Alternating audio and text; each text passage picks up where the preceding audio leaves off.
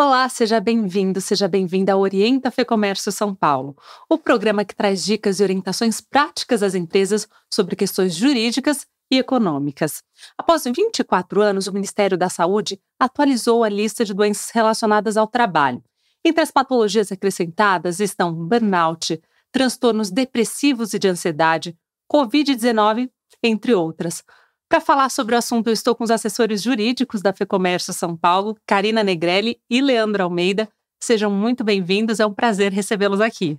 Obrigada, Camila, prazer é meu. Olá, Camila, prazer estar com você e poder contribuir aqui com os nossos espectadores. Bom, para começar, eu queria que vocês falassem quais são as principais mudanças trazidas por essa portaria, o que, que ela contemplou, o que, que ela considerou. Eu poderia dizer, Camila, que na nossa leitura, um fator muito relevante foi notar que as questões relacionadas à saúde mental ganharam destaque na relação de doenças e também é, situações como consumo de álcool, consumo de drogas excessivo, a questão do burnout com bastante é, ênfase veio, e situações da, da ordem osteomusculares, que se diz, né, relacionadas mais à tensão, a estresse, estão contempladas nessa nova relação, o que traz uma necessidade de maior atenção com a saúde mental no trabalho. É algo considerado novo, né, doutor Leandro?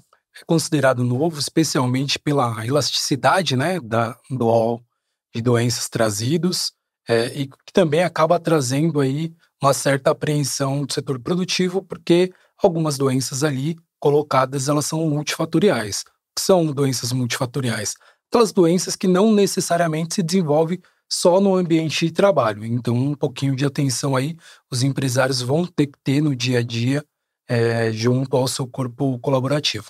E antes da gente falar mais sobre os detalhes dessa mudança, dessa portaria, qual que é a principal diferença entre doenças do trabalho e ocupacionais, né? Porque existe essa diferença e muitos empresários, muitas pessoas não sabem. Qual que é a principal diferença entre doenças do trabalho e ocupacionais? Doenças do trabalho é aquela que decorre da atividade laborativa. Doenças ocupacionais, ela por vezes está no ambiente de trabalho. Então, ou seja, é o risco ambiental. Uma é da atividade, outra é do ambiente. Em resumida, em resumida síntese, podemos dizer assim. Isso, importante dizer que ambas elas são equiparadas ao acidente de trabalho, né? Daí uma necessidade de maior atenção para essas é, moléstias, enfim, essas patologias desenvolvidas aí no, né, no curso, no, no desenvolvimento do, do, trabalho, quer seja pela situação do ambiente proporcionado ou pela profissão que em qualquer ambiente estaria propensa a determinado tipo de patologia. E é, a lista né, de doenças ocupacionais foi instituída em 1999 e o documento, pelo que eu vi, é composto por duas partes, correto? A primeira apresenta os riscos para o desenvolvimento de doenças e a segunda estabelece as doenças para identificação, diagnóstico e tratamento. Com essa atualização, a quantidade de códigos e de, diagnósticos passa de 182 para 347. E qual que é o impacto disso para as empresas e para os trabalhadores? Impacto é grande, né? Porque se a gente for considerar, por exemplo, muitas é, neoplasias, né? Uma é, lista extensa, por exemplo, dos cânceres, nós é, muitas vezes não temos todas as informações de parte do corpo funcional de que aquilo está é, sob os cuidados, né? Nem sempre chega num primeiro momento. Então há situações até que trazem uma questão de privacidade que precisam ser tratadas de uma maneira bastante é, adequada. E, por outro lado, a empresa, para que tenha um acompanhamento adequado, também precisa fazer um acompanhamento médico, onde ela tenha uma troca com esse funcionário, né, para entender aquilo que estabelece alguma é, situação do ambiente ou que realmente foi desenvolvido por umas por questões genéticas, por estilo de vida, pelas questões multifatoriais que o doutor Leandro mencionou. Então, um trabalho de boa fé, com troca de informações, vai ser muito importante para que isso não se transforme também numa indústria né, que cause um impacto negativo. Né? A construção da saúde, a promoção da saúde é um ato de responsabilidade, mas também é um ato de boa fé entre as partes. É, e tem um ponto muito interessante que é importante que a portaria e o Ministério da, da Saúde esteja atento a esse tipo é, esse tipo de desenvolvimento de políticas públicas para mapear é, doenças que possam surgir em decorrência da atividade laborativa, mas é importante que a gente ressalte que ele não transfira a responsabilidade do Estado, enquanto gerador de políticas públicas, enquanto responsável pela previdência pública, para o particular, porque é, embora a portaria ela tenha essa subdivisão, nos parece que em algum momento isso pode se confundir ser transferido para o particular, o que é uma preocupação. Enquanto política pública, enquanto desenvolvimento de saúde pública, é, isso é muito importante, inclusive para tratamento, inclusive para mapear essas doenças e etc. Agora, como foi colocado pela Karina, alguns pontos a gente sabe que não depende exclusivamente de um fator. E aí isso nos traz uma certa atenção para esse texto. Outro impacto que pode existir é o tributário, porque, por exemplo, quanto mais registros acidentários a empresa tiver, maior será o fator acidentário de prevenção, né, o FAP, que é um multiplicador usado para o cálculo de contribuição previdenciária, correto? É isso mesmo. O FAP ele, ele estabelece para cada empresa a relação que ela tem né, no CNPJ com a saúde, com o, a questão acidentária. Né? Então, na medida em que isso vai sendo registrado como uma doença equiparada a acidente de trabalho, a relação com o FAP também vai crescendo. E o FAP ele tem a possibilidade de reduzir o, o, o, seguro, o impacto previdenciário através do seguro de, de acidente de trabalho a metade, mas também a dobrar esse seguro, né?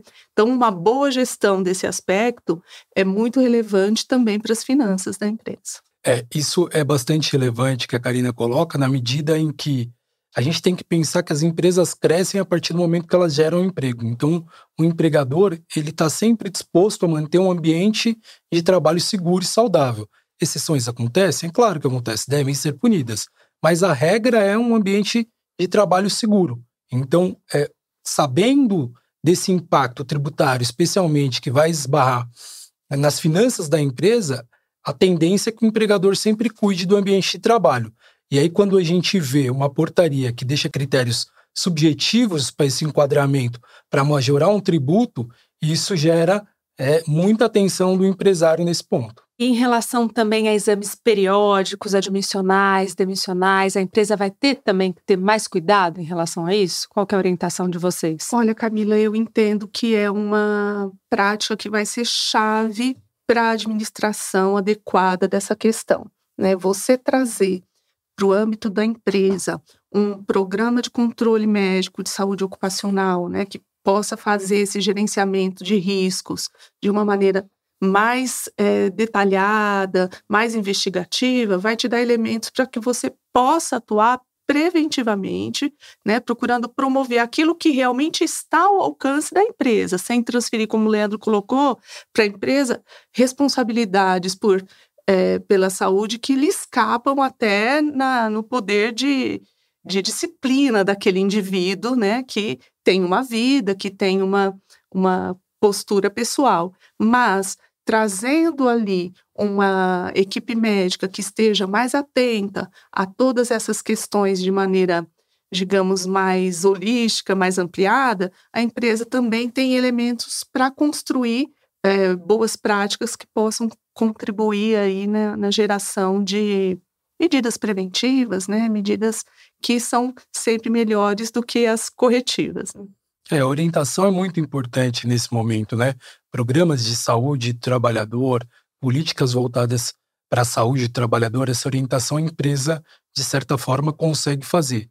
Embora, de novo, isso também é uma responsabilidade do poder público. Em relação aos processos judiciais já em andamento, essas doenças vão poder ser incluídas nesses processos? Como que vai funcionar essa questão? É, toda vez que a gente tem uma mudança grande na, na legislação, desafia muito a comunidade jurídica essa questão que se chama do direito intertemporal, né? Em que, em que medida né, essas novas regras atingem relações anteriores.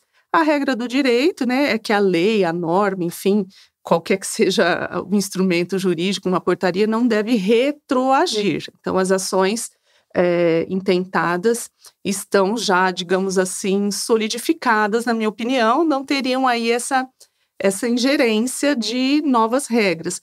Porém, a partir de agora desse reconhecimento, você tem, digamos assim, por estar relacionada a uma determinada doença, você tem uma presunção de que ela seja relacionada ao trabalho. Então, a empresa terá é, o dever de levantar todas as questões que sejam excludentes dessa presunção. Ela não é uma presunção absoluta, mas a empresa já sai com uma presunção contrária. Então, quanto mais dados ela tiver para argumentos nesse sentido de defesa, caso ela tenha alguma ação a partir de agora desse reconhecimento, é uma, um capital que ela adquire ali para discutir, né, qual a origem daquela, daquela enfermidade, daquela moléstia e arcar quando é, comprovada né, a, a causa empresarial, sim, mas quando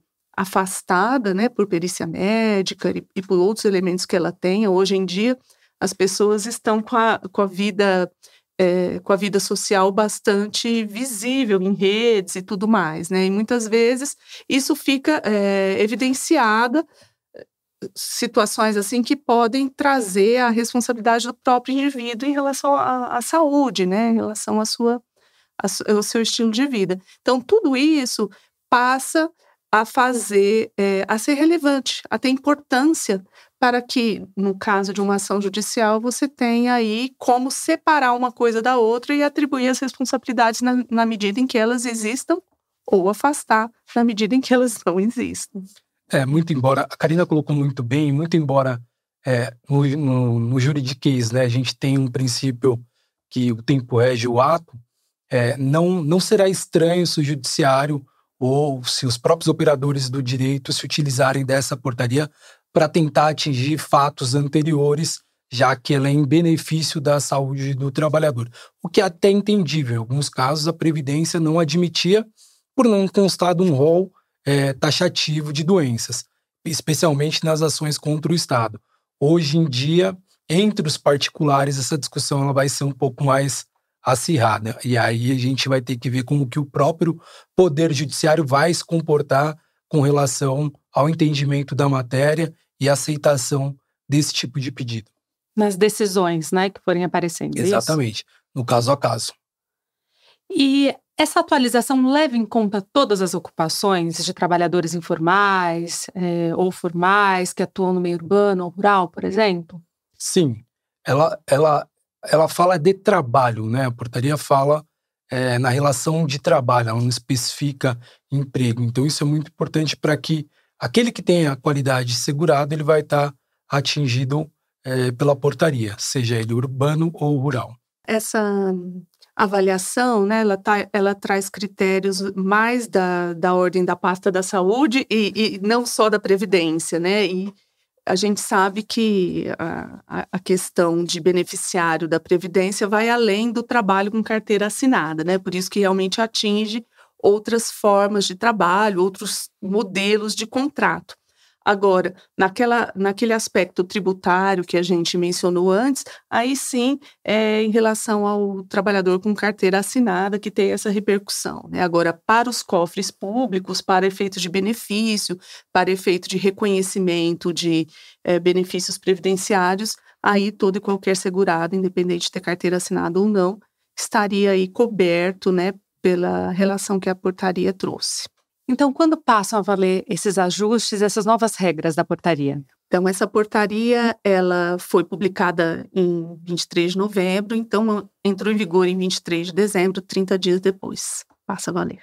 E agora falando em preparo, né? Quais são as dicas, as orientações para que as empresas possam se adequar a essa atualização? O que, que vocês orientam nesse sentido? Olha, o que eu vejo é sempre uma ação estratégica de gestão gestão de recursos humanos. Né? Então, quem é, numa empresa grande tem um RH mais é, organizado, fatalmente vai estar tá revisitando aí as suas práticas de, de exames médicos, querendo avaliar né, a, a, questão de saúde ocupacional, reavaliando né, os seus é, riscos também ambientais, para que se verifique aí onde você tem a oportunidade de melhoria. As pequenas empresas também não estão fora dessa, dessa portaria, né? Talvez elas não tenham essa estrutura já é, organizada de um RH, mas precisam ali também estarem atentas se há uma incidência de afastamentos, né? Tentando acompanhar também pelos exames periódicos procurando trazer qualidade, né, fazendo a gestão dos seus riscos ambientais, procurando sempre a melhoria, para que amanhã ou depois, na hora de uma eventual ação judicial, eles é, também tenham elementos para demonstrar que se desincumbiu dessa é, responsabilidade empresarial, né, que fez as melhores práticas, que desempenhou o melhor possível no desenvolvimento de um, de um ambiente seguro, o que certamente pesa a favor da empresa enquanto é, ela venha a ser, é, enfim, responsabilizada ou na hora de uma decisão judicial, a empresa que absolutamente não adotou nenhuma medida preventiva, muito possivelmente estará ali no rol dos negligentes, né? Enquanto aquelas que foram é, diligentes e procuraram a melhoria das suas práticas e dos seus ambientes terão nessa, nessa postura também uma atenuação, é, eventualmente, da sua posição na discussão judicial dessas questões. É, nesse caso, em complemento, Karina foi muito assertiva na fala dela, mas é, em complemento, é, a empresa tem que estar sempre revisitando os programas é, de medicina e segurança do trabalho, os programas de prevenção de riscos ambientais, a relação de IPI, IPC, tudo isso que impacta, no final das contas, em possível pedido de de acidente do trabalho, já colocando a doença como um acidente do trabalho. Então, isso é fundamental para a empresa, para que ela tenha isso no controle dela, além, claro, da promoção e saúde do trabalhador, para que, não só no judiciário, mas junto à Previdência também, para amanhã ou depois ela não ter a incidência de aumento de suas alíquotas de AT FAP proporcionalmente. E é possível falar também nas penalidades? Quais podem ser as possíveis penalidades para as empresas? É, esse é um ponto muito delicado, porque as penalidades é, em acidente de trabalho ela pode ser diversa. A gente pode falar desde uma indenização pecuniária até uma prisão, a depender do assunto. Então, as penalidades ela, elas são amplas a depender do caso. Mas, basicamente, o que a gente vê é, no judiciário são reclamações trabalhistas, com pedidos de dano material e moral, e, junto à Previdência, as penalidades podem sofrer até uma ação de regresso do INSS, pedindo para custear é, os custos daquele trabalhador afastado. Então, acho que para esse caso, isso é o limite aí. Isso é muito importante destacar. É, a responsabilidade, né?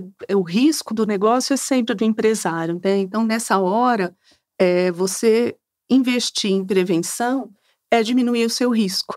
Né? Então, realmente vale a pena, é, por uma questão de gestão. Eu acho que aí contar né, com instituições como a federação, que oferece conteúdo para esse tipo de é, atitude, de gestão, de melhoria de processos, é sempre muito interessante para que você esteja ali dentro de um limite de risco aceitável, né? Sem risco não tem negócio, a gente sabe, mas em se tratando de saúde, né, muito pode ser feito e às vezes com baixo custo, apenas olhando, né, para o seu ambiente e verificando, é, de repente, a necessidade de uma orientação para o trabalhador, do uso correto de um, é, de um EPI que não está sendo bem aproveitado. Então, são pequenas medidas do dia a dia que te elevam aí a qualidade e diminuem o seu risco para que não haja aí nenhuma negação, como o Leandro falou por parte da Previdência, de que você está ou agravando o risco ou sendo absolutamente negligente com aquilo que sabia